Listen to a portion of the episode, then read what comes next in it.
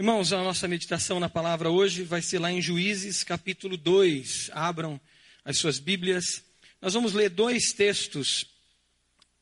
Primeiro em Ju, Juízes, capítulo 2, e depois um texto que é o texto base desse ano, do ano que nós falamos em intimidade com Deus, que está lá em Salmos 25. Mas vamos começar com Juízes, capítulo 2, do versículo 6 em diante. Veja se tem alguém perto de você que está sem Bíblia, se aproxima dessa pessoa, pergunta o nome dela, faz uma nova amizade se você não a conhece e compartilha com ela a leitura da palavra. Já fique aí com o seu lápis, que tem aí na cadeira da frente, apostos. Tem o um esboço também, que está no, no encarte na revista, onde você pode fazer suas anotações, sublinhar também na sua Bíblia. Juízes 2, lá no Antigo Testamento, do versículo 6 em diante. Diz assim a palavra de Deus: Depois que Josué despediu os israelitas, eles saíram para ocupar a terra, cada um a sua herança. O povo prestou culto ao Senhor durante toda a vida de Josué e dos líderes que continuaram vivos depois de Josué e que tinham visto todos os grandes feitos que o Senhor realizara em favor de Israel. Josué filho de Num, servo do Senhor, morreu com a idade de 110 anos. Foi sepultado na terra de sua herança, em Timnat Eres, no mon nos montes de Efraim, ao norte do monte Gaás. Depois que toda aquela geração reunida foi reunida a seus antepassados, surgiu uma nova geração que não conhecia o Senhor e o que ele havia feito por Israel. Então, os israelitas fizeram o que o Senhor reprova e prestaram culto aos Balaíns. Abandonaram o Senhor, o Deus dos seus antepassados, que os havia tirado do Egito, e seguiram e adoraram vários deuses dos povos ao seu redor, provocando a ira do Senhor. Agora vai lá para Salmos, capítulo 25, versículo 12. Um pouquinho mais para frente, Salmos. Ah, depois de Crônicas, Reis, Crônicas, Jó, e você encontra Salmos, capítulo 25, versículo 12.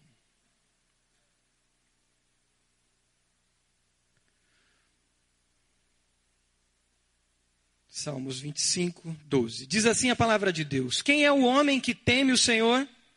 Ele o instruirá no caminho que deve seguir. Viverá em prosperidade e os seus descendentes herdarão a terra. O homem que teme o Senhor e os seus descendentes herdarão a terra. E aí, esse versículo que é chave esse ano para nós sobre intimidade com Deus. O Senhor confia os seus segredos aos que o temem e os leva a conhecer a sua aliança. Você pode fechar seus olhos mais uma vez e orarmos? Pai amado, obrigado pela tua palavra. Somos gratos pela palavra do Senhor, que é viva, Senhor, e penetra o nosso coração, a nossa alma e fala aos nossos corações. Pai, mais uma vez, clamamos pela manifestação do teu Santo Espírito que habita em nós, que tenha toda a liberdade de nos guiar a toda a verdade e falar conosco, Pai, como já vem falando durante esse culto, mas agora pela tua palavra ainda mais, falar aos nossos corações e promover em nós transformação. É a oração que fazemos em nome de Jesus. Amém? Amém. Como uma família pode viver em intimidade com Deus? O que a intimidade com Deus na família de fato produz em nós? Primeiro passo, primeiro ato que temos que pensar em intimidade com Deus na família, temos que pensar que a intimidade com Deus na família, ela é geracional.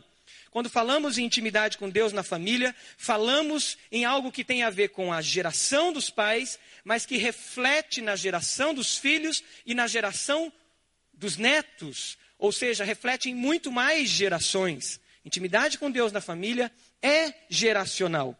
A experiência de Josué, que nós lemos, fala de três gerações. Três gerações estão manifestadas ali. no slide que nós temos, mostram três cadeiras representando essas três gerações. A primeira geração, que era a geração de Josué, era uma geração que conhecia a Deus. Uma, uma geração que tinha experimentado Deus tete a tete. Uma geração que tinha visto os milagres de Deus acontecer e tinha, de fato, estado em intimidade com Deus.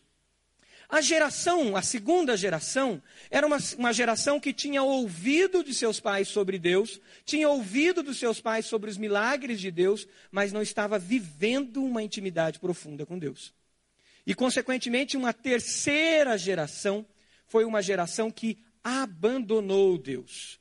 Uma geração que se rebelou contra Deus. O texto de Juízes nos diz no final, no versículo 12, que eles abandonaram o Senhor, o Deus dos seus antepassados, que os havia tirado do Egito, e seguiram e adoraram vários deuses dos povos ao seu redor. Eles deixaram uma vida de intimidade com Deus.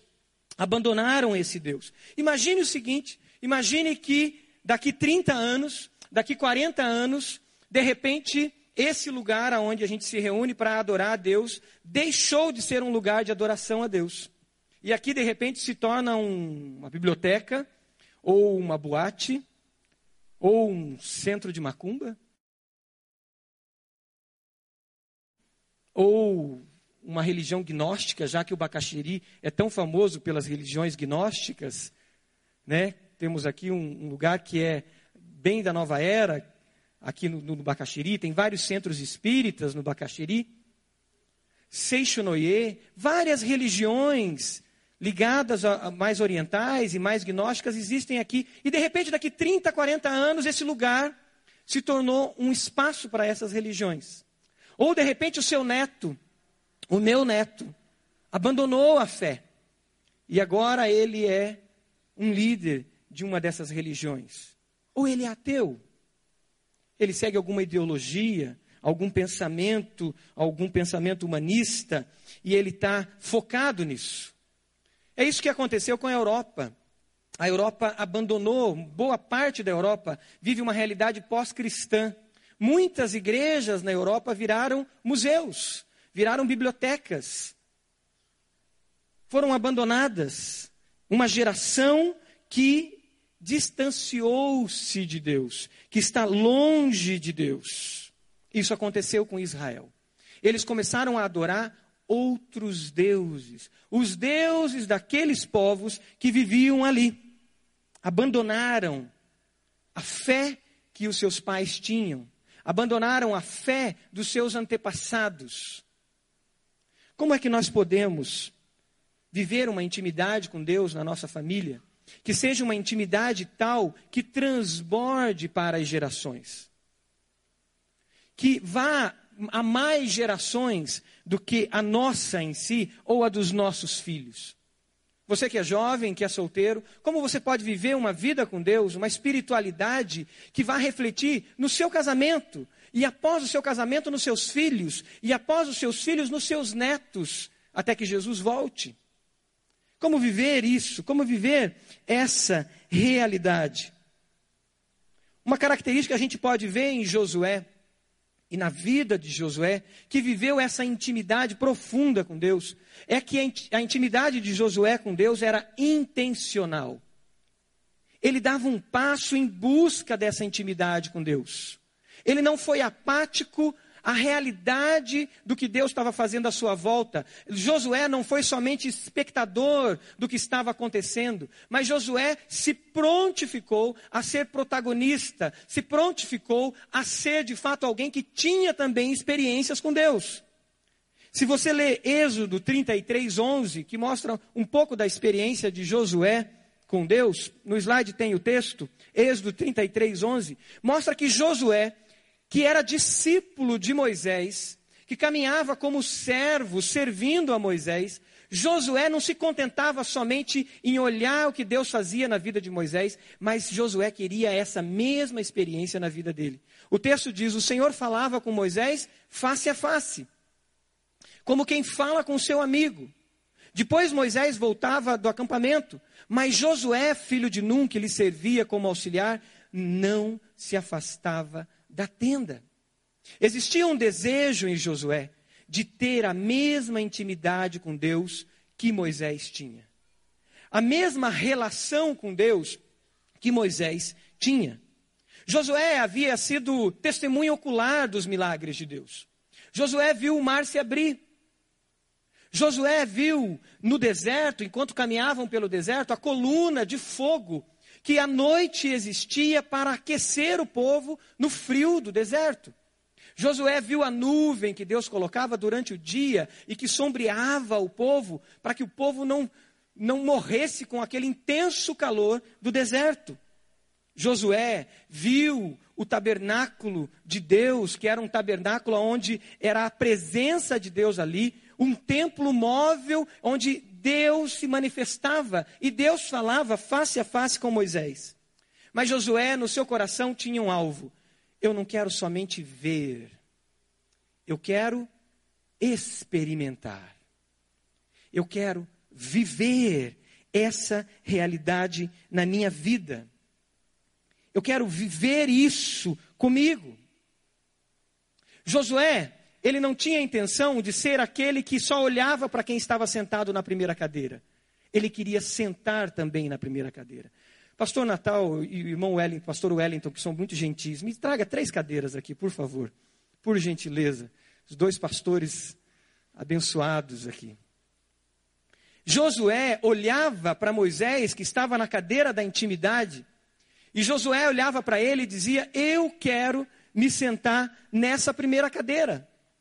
Eu quero, de fato, experimentar Deus como Moisés está experimentando. Eu não quero ser somente um espectador sentado na segunda cadeira. Eu quero viver Deus intensamente. Mas Josué não queria isso somente para ele. Se você vê o próximo slide, que traz um texto sobre a intencionalidade de Josué, Josué queria isso também para a família dele. Esse texto de Josué 24,15 mostra claramente isso. Se, porém, não lhes agrada servir ao Senhor, escolham hoje a quem irão servir, falando para o povo, desafiando o povo da geração dele. Se vocês querem servir aos deuses que os seus antepassados serviram além do Eufrates, antes da experiência de salvação e de libertação do Egito, ou aos deuses dos amorreus, em cuja terra vocês estão vivendo, mas eu e minha família serviremos ao Senhor. Você pode dizer isso comigo? Mas eu e minha família serviremos ao Senhor. Você pode dizer bem forte de novo? mas eu e minha família serviremos ao Senhor. Ele não se contentou em ficar aqui como espectador. Ele levou a sua família para a cadeira da experiência com Deus, para a cadeira da intimidade com Deus, para a cadeira de uma vivência com Deus. Ele queria que a sua experiência fosse a mesma que Moisés teve.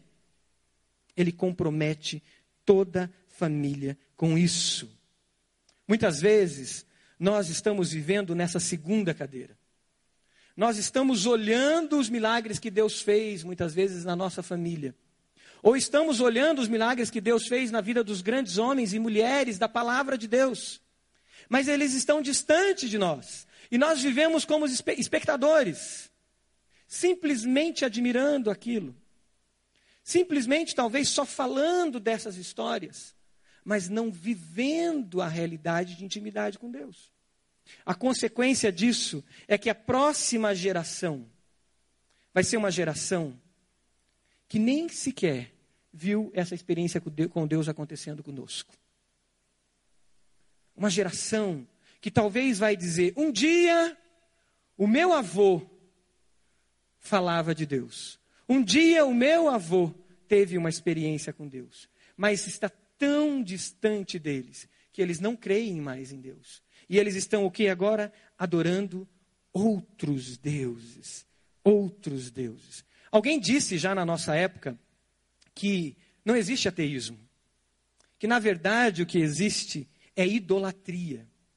Porque ninguém ou qualquer pessoa que deixa de adorar Deus, o Deus bíblico, quando ele deixa de adorar o Deus bíblico, na verdade ele se torna, se torna um idólatra de algum outro Deus.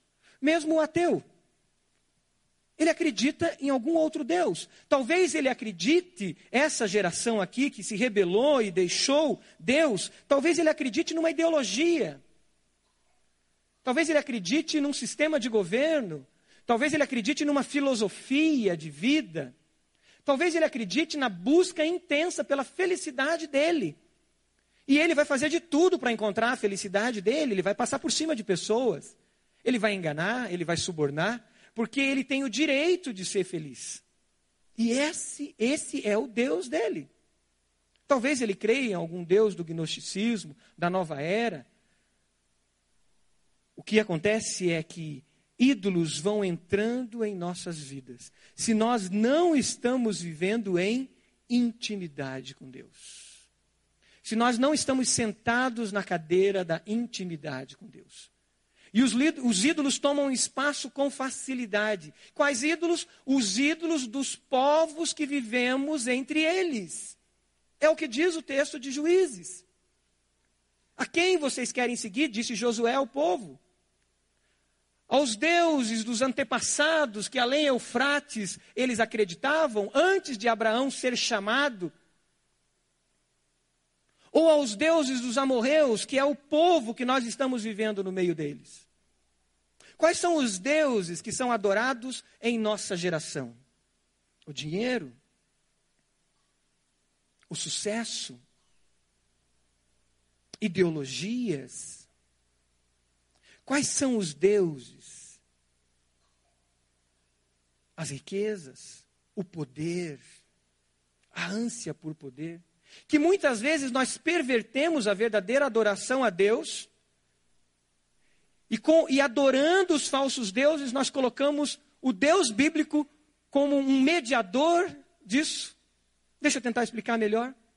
Com o alvo e, e na minha adoração, adorando as riquezas, eu coloco o Deus bíblico no meio, dizendo: Deus bíblico, me dá as riquezas, que é o meu verdadeiro Deus.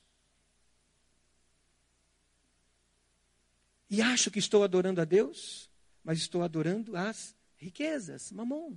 Ou adorando o poder a necessidade de poder, a necessidade de ser a evidência, achando que estou adorando a Deus. Eu estou usando aquilo que a própria Bíblia ensina sobre Deus para adorar um falso Deus. Mas por quê? Porque não tenho buscado viver em intimidade com o Deus da palavra, o verdadeiro Deus se nós queremos que as gerações, que a intimidade com Deus transborde sobre as gerações, precisamos buscar essa intimidade. A primeira cadeira, ela lembra a cadeira do compromisso. Alguém que se entregou, se rendeu ao Senhor e vive de fato um compromisso com Deus. A segunda cadeira, ela lembra alguém que vive um coleguismo de Deus. É tipo o seu colega de trabalho. É alguém que se relaciona funcionalmente, de acordo com as necessidades. E aí você lembra de Deus funcionalmente. Não é uma intimidade constante, não é vida constante na presença dele, não é amizade, entrega, intimidade. É colega. A gente poderia chamar talvez de café com leite também. É aquele que quando vai jogar bola com a gente, quando a gente era criança, e você colocava ele no jogo, você dizia, ele é café com leite. Não serve para nada. Ele está ali porque ele é legal e de vez em quando você até passa a bola para ele. Eu geralmente era um café com leite, porque eu jogava muito mal futebol. Mas ficava feliz, porque eu estava junto com a galera. Estava lá. Mas não servia para nada. Talvez para rebater uma bola perdida e de repente até fazer um gol. Vibrava com isso, mas não foi por acaso aquilo. Como por acaso, muitas vezes, a ação de Deus rebate em você, porque você está no meio daqueles que amam a Deus, mas vive morno. A terceira cadeira é a cadeira da crise, a cadeira da rebeldia, a cadeira do distanciamento, das perguntas sem resposta, do vazio, da busca de sentido, dos questionamentos, de críticas, críticas e críticas sabe mais o que não crê do que daquilo que crê. é cheio de respostas para aquilo que não crê, mas não tem percepção do que de fato você crê, do que você segue, do que você acredita. Rejeita o que recebeu dos seus pais, mas não colocou nada no lugar. É uma cadeira do vazio total. E aqui entra todo o caos de uma sociedade sem Deus, de uma família sem Deus, de uma realidade sem Deus. Porque onde há vazio, Satanás vai ter ofertas e mais ofertas para preencher esse vazio, que só é preenchido por Jesus. Somente por Jesus. A primeira cadeira fala de que, primeiro Deus na minha vida, Ele vem em primeiro lugar e depois eu. A prioridade é Deus. Eu consagro tudo que sou primeiro a Deus. O exemplo do menino que trouxe o peixe é maravilhoso nesse sentido. Porque antes de ter os outros peixes, ele já consagrou aquele que primeiro veio à sua mão. É do Senhor. A minha vida é dele. Tudo que tenho, tudo que sou, pertence a Ele. Primeiro Ele. A segunda cadeira é primeiro eu, depois Deus. Primeiro eu avalio e racionalizo a minha vida e as minhas decisões são tomadas a partir disso. O meu conforto, as perdas e ganhos, eu coloco numa balança, equilibro, e aí eu digo: hum, dá para fazer isso para Deus, dá para eu seguir a Jesus assim. Então, depois dessa avaliação prudente, eu vou seguir a Jesus. A terceira é primeiro eu, depois eu. Depois eu. Depois eu também.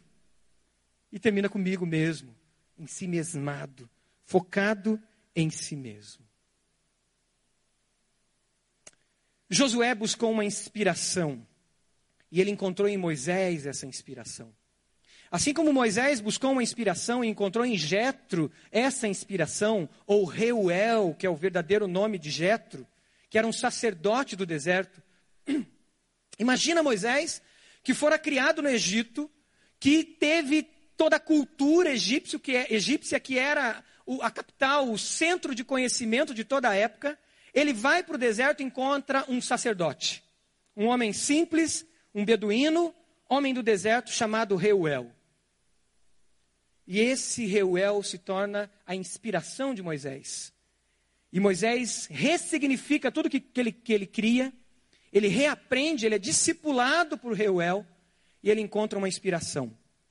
Esse Reuel, também chamado Jetro, que quer dizer líder, é um homem que orienta Moisés em muitas situações. E Josué se inspira em Moisés. E uma pergunta que está num slide ali para você ver e guardar bem claro é: quem te inspira? Quem são os homens e mulheres que te inspiram? Você tem buscado inspiração na palavra de Deus? nos grandes homens de Deus e mulheres de Deus? Você tem buscado inspiração em homens e mulheres que sentam do seu lado e dizendo: Deus, eu quero um pouquinho de Jesus que tem aqui no meu irmão. E eu quero um pouquinho de Jesus que tem aqui na minha irmã. Me ajuda, Senhor, a crescer. Como você tem agido na prática? Como que eu tenho agido na prática para que de fato eu viva, eu e minha família vivamos na primeira cadeira? Por isso que intimidade com Deus ela é discipular. Porque ela implica nessa relação minha com Deus, nessa relação minha com a palavra de Deus e nessa relação minha com as pessoas. Que eu busco pessoas para me inspirar. Como é bom quando a gente caminha com novos convertidos, que estão descobrindo pérolas na palavra de Deus. E ao descobrir essas pérolas, a gente olha e diz: Senhor, eu não tinha visto mais isso, eu tinha esquecido, isso tinha passado. Eu estava aqui na segunda cadeira, vivendo de costumes e tradições, de rituais, e de repente esse novo convertido me traz para a primeira cadeira e ele me inspira, porque ele descobre as pérolas. Ele vende tudo que tem para comprar o terreno que tem o tesouro escondido. E isso movimenta o nosso coração e diz: Senhor, me inspire novamente me leve novamente para o primeiro amor. Salmo 78, de 1 a 7, fala dessa relação discipular, dessa relação com a palavra. O salmo diz: Povo meu, escute o meu ensino, incline os ouvidos para o que eu tenho a dizer, Em parábolas abrirei a minha boca, proferirei enigmas do passado, o que ouvimos e aprendemos, o que dos nossos pais, o que os pais nos contaram. Não os esconderemos dos nossos filhos, a próxima geração. Contaremos à próxima geração os louváveis feitos do Senhor, o seu poder e as maravilhas que fez. Ele decretou estatutos para Jacó, e em Israel estabeleceu a lei e ordenou aos nossos antepassados que ensinassem aos seus filhos, de modo que a geração seguinte a conhecesse, e também os filhos que ainda não nasceriam, e eles, por sua vez, contassem aos seus próprios filhos.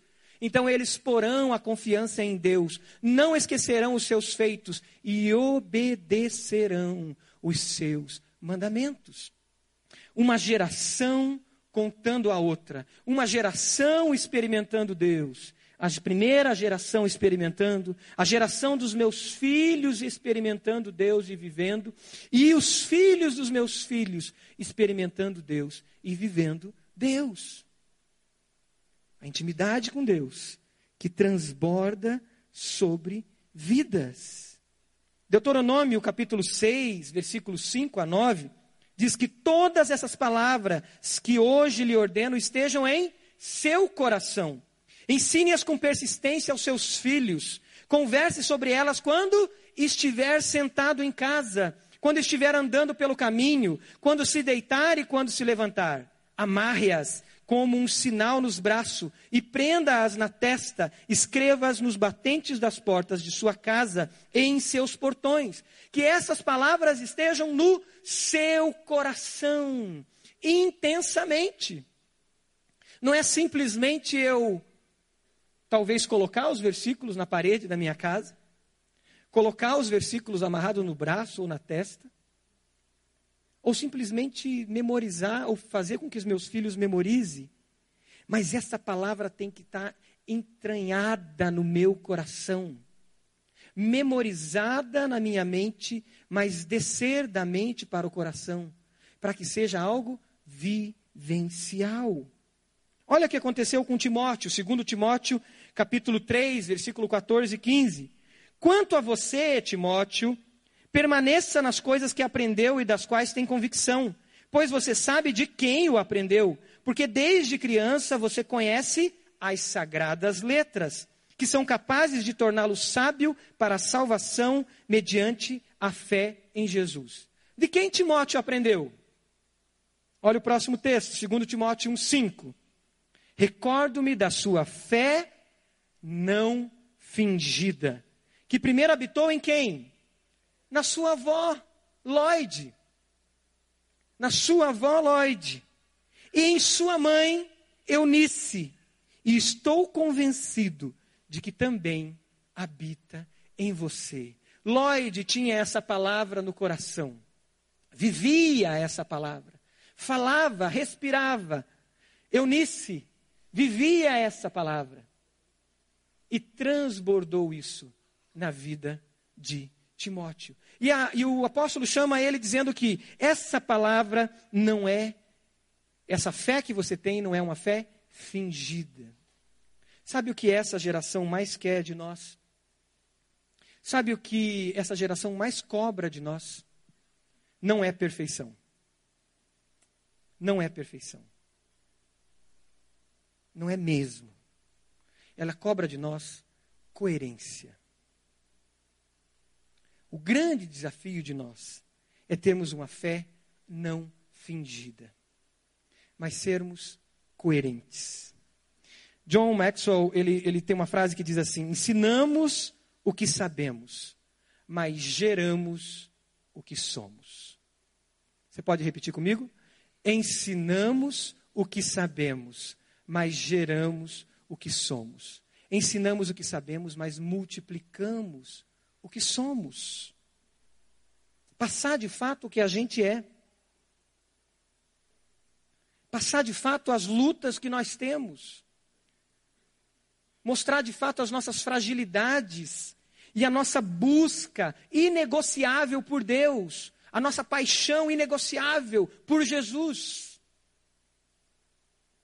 Quando a Bíblia fala que Davi era um homem segundo o coração de Deus, e a gente lê a história de Davi e vê as pisadas na bola que ele deu, a gente vê algo em Davi que era coerência. Um coração rasgado, um coração entregue, um coração transparente diante de Deus. Um coração rendido diante de Deus. Um verdadeiro adorador, adorador. Os nossos filhos, os nossos netos, os nossos colegas da faculdade, galera aí de trás da juventude, os nossos colegas do nosso, da nossa escola, eles querem ver em nós coerência. Coerência. Viver aquilo que acreditamos. E quando caímos, temos coragem e coração rendido para assumir que erramos e pedimos perdão e recomeçarmos. E levantarmos e recomeçarmos. A igreja tem que, a cada dia, lembrar que esse espaço, o espaço da igreja, do corpo de Cristo, é um espaço onde não existe pessoas perfeitas. E que, na verdade, tem que ser proibida a entrada de qualquer pessoa que se ache perfeita, pois ela não é. E ao se achar perfeita, ela está se tornando um fariseu, hipócrita, e a sua fé se torna fingida. Fingida. A coerência dentro do ambiente de casa. Naquilo que falamos, naquilo que pregamos, naquilo que ensinamos. Muitas vezes, aquela senhora de oração, que aparenta estar aqui, de intensa oração, é maledicente. Fala mal de todo mundo. E aí, os seus netos, os seus filhos, os seus sobrinhos estão vendo incoerência. E o que está gerando no coração deles é vazio e rebeldia. Vazio e rebeldia. O texto de Deuteronômio fala que nós temos que viver isso todo instante. Quando a gente está no carro, dirigindo, quando nós estamos em casa, quando nós estamos caminhando, em todos os lugares. Você que é pai, já teve que pedir perdão para o seu filho? Quantas vezes? E quantas vezes teremos que chegar para os nossos filhos e dizer: Filho, me perdoa? Mas quem é perfeito não consegue fazer isso. Não pode. Perde autoridade. Não perde autoridade ganha autoridade, ganha coerência. A boca fala do que o nosso coração está cheio. É isso que Jesus disse. Se não é a palavra de Deus que está no nosso coração, nós vamos externalizar o que o nosso coração está cheio. Vai ser mágoa mesmo, vai ser ressentimento, vai ser ira, vai ser rancor, vai ser maledicência, vai ser mentira. Porque o nosso coração está cheio disso. Em que cadeira nós estamos? A cadeira de quem vive a experiência com Deus? Ou a cadeira do filho do crente, talvez, que toda oração ele tem que pedir aos pais para fazer, porque ele não consegue fazer uma oração. Ou ele tem que pedir para a vovó lá na frente fazer uma oração e a vovó morreu. A tia morreu. E agora quem vai orar pela família? Ele nunca orou. Nunca gastou tempo na presença de Deus, intercedendo por vidas, chorando pelos seus próprios pecados, clamando por transformação na sua vida.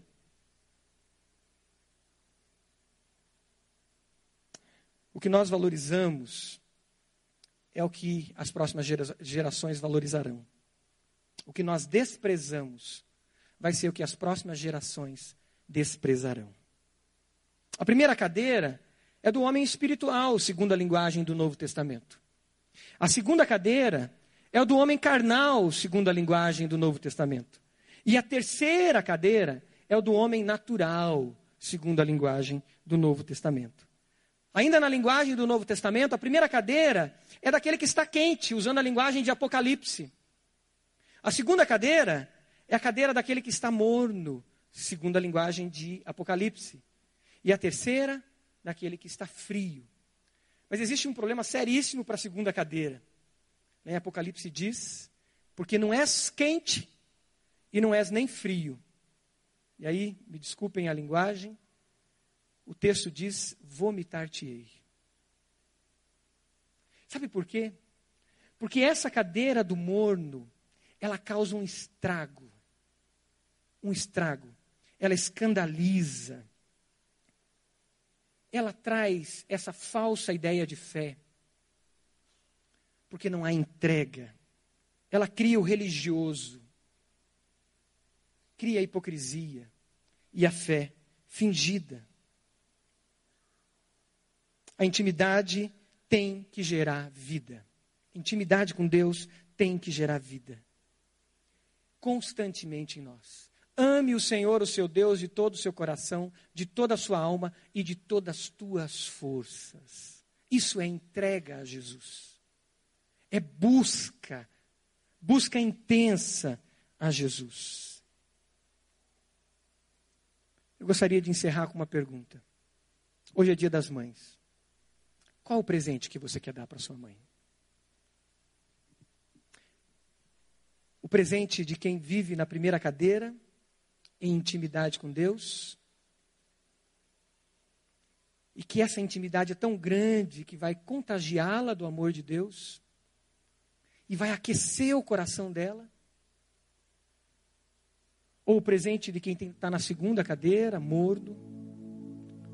Ou o presente de quem está na terceira, vivendo na rebeldia, no vazio, no criticismo, na racionalização, no em si mesma, no, na vida em si mesmada.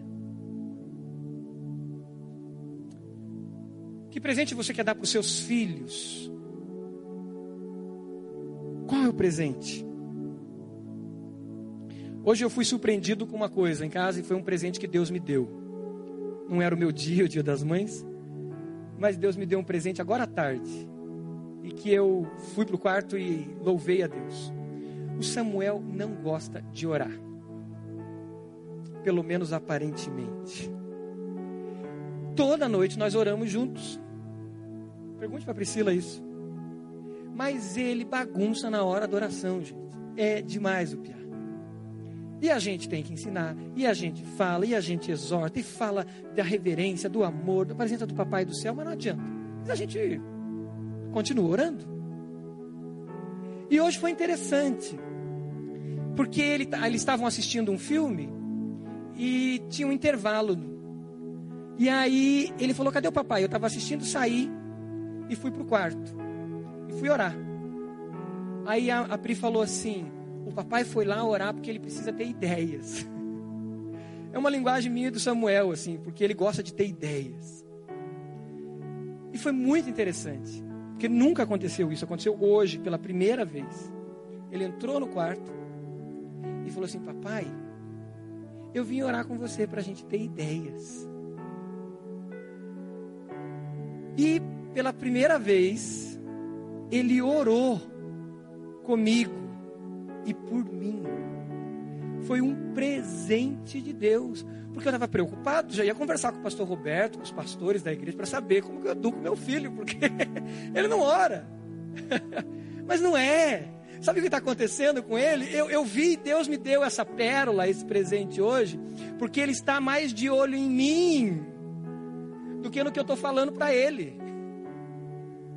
Ele está mais focado no meu jeito de ser, do dia a dia. E uma das coisas que acontece é que de vez em quando ele me pega orando, ele me pega de joelhos do lado da cama. Então você que é pai, que às vezes está preocupado porque teu filho não está fazendo tudo certinho, tudo bonitinho, tudo quadradinho, fique em paz. Porque o Espírito Santo está agindo na vida dele a partir de você. a partir do que você é. E hoje Deus me deu paz.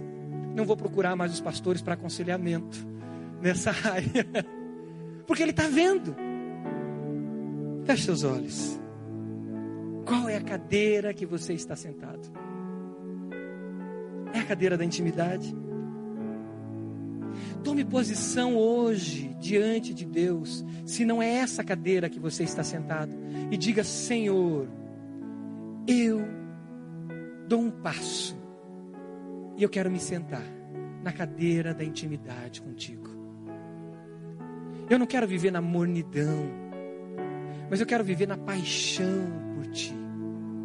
A razão da minha vida, a minha motivação, o que vai me fazer levantar cedo para ir trabalhar amanhã, o que vai me fazer ir lá e abrir a porta do estabelecimento que eu sou responsável, que vai fazer eu ir lá e responder aos questionamentos do meu chefe, que vai fazer eu ir lá para aquela faculdade, para aquele curso, para aquela aula que eu terei amanhã, para encontrar com os meus vizinhos amanhã, o que vai fazer eu, eu acordar amanhã de manhã, vai ser adoração a Ti, intimidade contigo, vida, respirar o Senhor, inspirar o Senhor. Tome posse disso agora. Se posicione, dizendo: Senhor, toma minha vida. Toma minha vida. Se você está na terceira cadeira da rebeldia, peça perdão Senhor. E volte-se para o Senhor. Porque hoje é noite, de, é noite de salvação. E deixe de viver o que os seus antepassados viveram. E deixe de viver as histórias do passado e viva o hoje e diga, Senhor, amanhã, agora eu quero já viver os milagres do Senhor, eu quero experimentar o Senhor na minha vida. Eu quero uma experiência contigo. Eu não quero te conhecer só de ouvir falar. Eu quero te conhecer face a face, assim como Moisés conhecia. Enquanto você faz a sua oração e o Espírito Santo te traz a memória e te traz à mente aquilo que você tem que colocar na cruz do Senhor.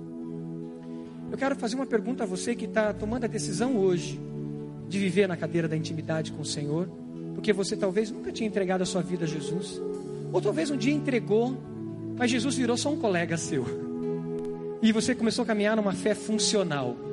De vez em quando eu busco Jesus, de vez em quando eu sou atraído para Ele, mas a minha vida nunca foi entregue de fato a Ele. Eu quero te convidar nessa noite, pois hoje é noite de salvação a você dizer: Eu quero Jesus e quero viver em intimidade com Jesus. Na minha vida, primeiramente, eu me rendo a Jesus. Eu me entrego ao Senhor Jesus como meu Senhor e meu Salvador. Você está dizendo isso para o Senhor? Diga isso. Eu confesso que sou pecador e sou pecadora. Que Jesus para mim era só um colega. Mas eu quero a amizade, a intimidade, o senhorio de Jesus. O poder dele sobre a minha vida. Eu me rendo a ele. Se você fez essa oração, levante uma das suas mãos. Eu quero orar por você também. Você entregou a sua vida ao Senhor Jesus nessa noite. Amém. Aquela criança. Deus abençoe. Em nome de Jesus. Mais alguém? Levante uma das suas mãos. Amém. Em nome de Jesus. Esse Senhor aqui na frente. Em nome de Jesus. Deus abençoe sua vida. Em nome do Senhor Jesus. Mais alguém? Levante uma das suas mãos. Amém. Em nome de Jesus. Em nome de Jesus. Que você possa experimentar a bênção e o poder de Deus na sua vida as maravilhas do Senhor. Mais alguém que entrega, se rende ao Senhor. Aleluia. Aleluia. Nós vamos cantar uma canção. Fique de pé. Enquanto nós cantamos essa canção, eu quero te convidar. Você que entregou a sua vida ao Senhor Jesus a vir aqui à frente, confessando com a sua boca que Jesus é Senhor e Salvador da sua vida, e dizendo: Eu quero, assim como Moisés caminhou com alguém, eu quero caminhar perto de alguém também. Assim como Josué foi inspirado caminhou com alguém, eu também quero caminhar com alguém. Eu quero me envolver, eu quero estar perto de Jesus e envolvido com o corpo de Cristo. Você que entregou a sua vida a Jesus, que levantou a sua mão, enquanto nós cantamos essa canção, adorando o Senhor, vem à frente e declare isso. Eu sou de Jesus, eu vivo para Jesus. Adore o Senhor. desde o princípio.